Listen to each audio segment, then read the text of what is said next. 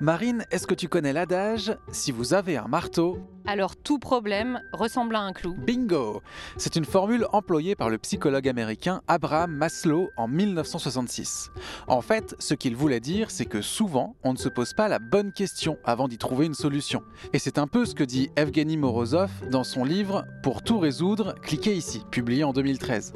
Il développe le concept de solutionnisme technologique pour parler de l'idéologie qui sous-tend la Silicon Valley et qui consiste à répondre à tout problème par une solution technologique dans son livre, il montre à quel point parfois on imagine des solutions technologiques à base d'algorithmes prédictifs ou autres automatismes qui ont finalement des effets pervers et ne répondent pas aux problèmes. Romain parle plus bas quand même, on y est à Vivatech là. Pas de technophobie. Eh bien justement, Evgeny Morozov ne se définit pas comme technophobe, mais comme technocritique. Et c'est une attitude qui semble se répandre notamment avec le concept de low-tech. Ces solutions robustes, simples, solides, qui prennent de plus en plus de place dans les débats, notamment aux réponses aux enjeux environnementaux. Et j'ai donc voulu aller voir si à Vivatech, temple du numérique, du techno-enthousiasme, on réfléchissait aussi à développer des solutions low-tech. Je vous présente le mémo. Bonjour Marine. Bonjour Romain et bienvenue dans ce second numéro du Mémo enregistré à Vivatech. On voit ici que la problématique environnementale est de plus en plus présente à l'esprit des entrepreneurs de la tech. Sur énormément de stands, on peut lire des objectifs green tech, d'efficacité énergétique. D'ailleurs, je me suis baladé dans le salon aujourd'hui pour voir si les startups avaient inclus ces objectifs. Clairement, dans notre application, ce qu'on met énormément en avant, c'est le réemploi. Il n'y a pas plus low-tech que le réemploi, puisque l'idée, c'est de ne rien toucher. Et donc, on est vraiment dans une approche low-tech, dans le sens où on préserve tout ce qu'on peut et on réutilise tout ce qu'on peut. Et il n'y a pas plus low-tech que ça, je pense. Il y a 280 millions de véhicules dans toute l'Europe. On ne peut pas tous les remplacer. Donc il euh, faut trouver une solution et le rétrofit, c'est la solution, c'est on remplace euh, les éléments thermiques en électrique. Donc là, le véhicule ne devient pas un déchet. Bon, mais dans cet épisode, on va se demander si face à la crise climatique, aux enjeux d'inclusion, si finalement l'avenir sera tech ou low-tech. Et justement, j'ai un super exemple que je lis dans Reporter. Tu sais, depuis quelques années, les technologies utilisées par les agriculteurs n'ont pas cessé d'évoluer. Maintenant, les tracteurs sont de véritables petits bijoux de numérique, d'intelligence artificielle et de traitement de données. L'ennui, c'est que quand la machine casse, l'agriculteur ne sait pas la réparer lui-même. L'article cite un documentaire, La bataille du libre, dans lequel on voit un champ dans le Kansas où gisent de vieilles moissonneuses batteuses avec les fils et les disques durs qui pendouillent. D'après l'article, certains équipements agricoles écoles suréquipées peuvent coûter une centaine de milliers d'euros. Ah oui, sympa quand ça tombe en rade. Oui, les réparations sont compliquées, il faut payer des frais de maintenance, etc. Alors une coopérative d'autoconstruction qui s'appelle l'Atelier Paysan propose de concevoir des outils plus simples, mais aussi plus facilement réparables par les agriculteurs eux-mêmes. Et ça ne signifie pas qu'on en revient aux vieux outils mécaniques. Ils développent par exemple des outils en logiciel libre pour gérer une exploitation en maraîchage par exemple, mais qui reposent sur des outils simples comme des tableurs. L'objectif c'est de permettre à l'agriculteur de reprendre le contrôle et de se reposer sur son savoir-faire pour gérer son exploitation. Ok, donc la low-tech, c'est de la technologie quand même, mais plus simple, c'est ça? Je lis dans Futura Science que la low-tech, c'est un ensemble de technologies utiles, durables et accessibles à tous.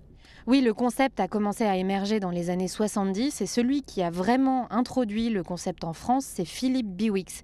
Il est ingénieur, il a fait Centrale et en 2014, il a publié L'âge des low-tech vers une civilisation techniquement soutenable. Et quand on l'écoute dans l'émission Le meilleur des mondes dédiée au numérique sur France Culture, il évoque régulièrement la notion de discernement technologique. Une technologie innovante, oui, mais utilisée à bon escient. On n'utilise pas systématiquement un marteau pour tout régler, pour reprendre l'adage que tu évoquais au début. Donc pas de high-tech quand des solutions plus simples et moins gourmandes en énergie permettent de régler le même problème. Et utiliser les ressources high-tech plutôt pour un IRM que pour un distributeur de croquettes pour chat connecté. Justement, j'ai rencontré Eva Sadoun, qui a cofondé la plateforme d'investissement dans les entreprises à impact social et environnemental, LITA. Je lui ai demandé quelle différence elle faisait entre la tech et la low-tech. Bah, c'est une dichotomie intéressante parce qu'on va avoir besoin de la tech, notamment sur les questions de données, parce qu'il va falloir qu'on ait une vision vraiment euh, réelle, en, euh, de quantitative en fait, des émissions que le monde produit en fait chaque jour, que les différents pays produisent pour être capable d'organiser un monde à 1,5 degré. Mais c'est un usage vraiment assez institutionnel ou assez euh, d'intérêt général. Euh, sinon, le monde que nous on vit en tant qu'individu, je pense que ce monde-là devrait être davantage effectivement low-tech, euh, qu'on devrait effectivement utiliser des outils technologiques, mais d'ailleurs qui ne sont pas de dernière pointe. C'est-à-dire qu'on parle beaucoup de la progression de la tech aujourd'hui. Je pense qu'aujourd'hui, en matière de tech, de transparence, d'accessibilité, les outils existent. Il faut juste diriger effectivement les financements vers les outils qui sont les plus utiles pour le grand public. Ce qui est intéressant, c'est cette notion de voie du milieu entre high-tech et low-tech. Comme le signale le rapport de l'ADEME, la low-tech ne se définit pas seulement par les moyens utilisés pour réduire les externalités négatives d'une technologie, elle cherche aussi à aligner l'outil au but recherché. L'ADEME donne un exemple très parlant.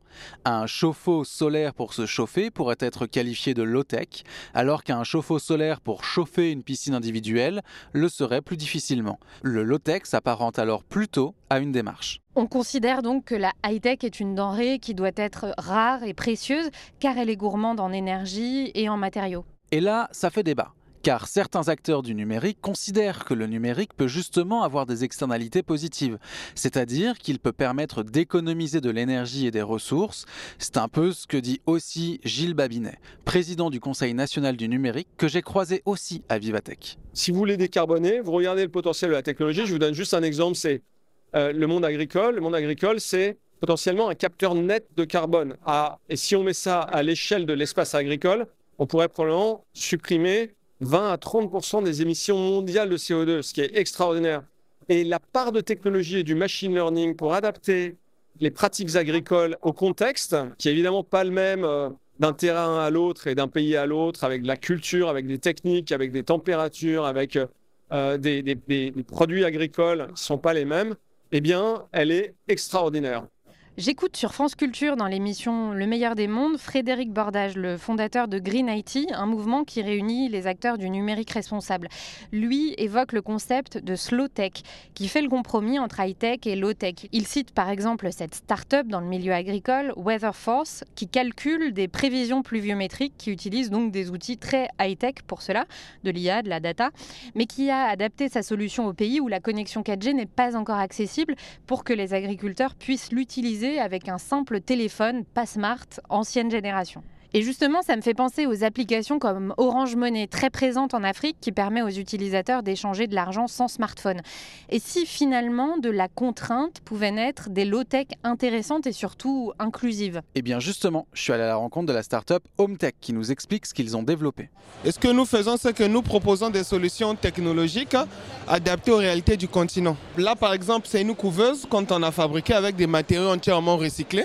Donc on a récupéré quelques pièces de différentes euh, machines usagées et on a construit une couveuse qui est adaptée à nos besoins et à nos prix.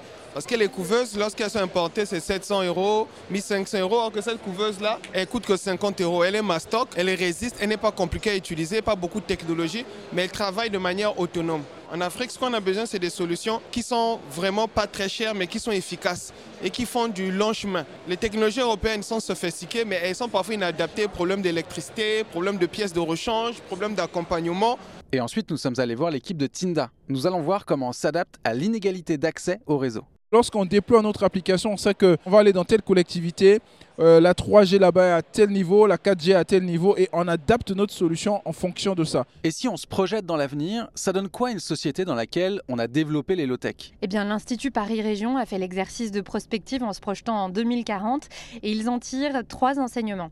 D'abord, les habitants ont développé un nouveau rapport au savoir. Ils se les sont appropriés et ont repris le pouvoir sur les outils et les objets qu'ils utilisent. Ensuite, ils ont un nouveau rapport aux objets. On répare, on achète moins d'objets et produit plus près, on va dans des Fab Labs ou des Repair Café. Et enfin, la société est devenue plus adaptative. Elle évalue régulièrement, mesure les résultats de ses actions, forme mieux ses membres aux compétences techniques, etc. Bref, quasi utopique. En tout cas, il est toujours bon de s'interroger quant à l'utilité d'une innovation et à ses impacts sur l'environnement et sur nos sociétés. D'ailleurs, le philosophe expert des questions environnementales Dominique Bourg, qui a coécrit l'introduction du dossier low-tech de la revue La pensée écologique, explique qu'il ne s'agit pas pour lui de s'opposer à l'innovation ou au progrès quand on adopte une démarche low-tech, mais d'adopter un modèle d'innovation choisi. Merci Marine et merci à tous de nous avoir À demain pour un nouvel épisode à Vivatech. C'était Le Mémo un podcast orange.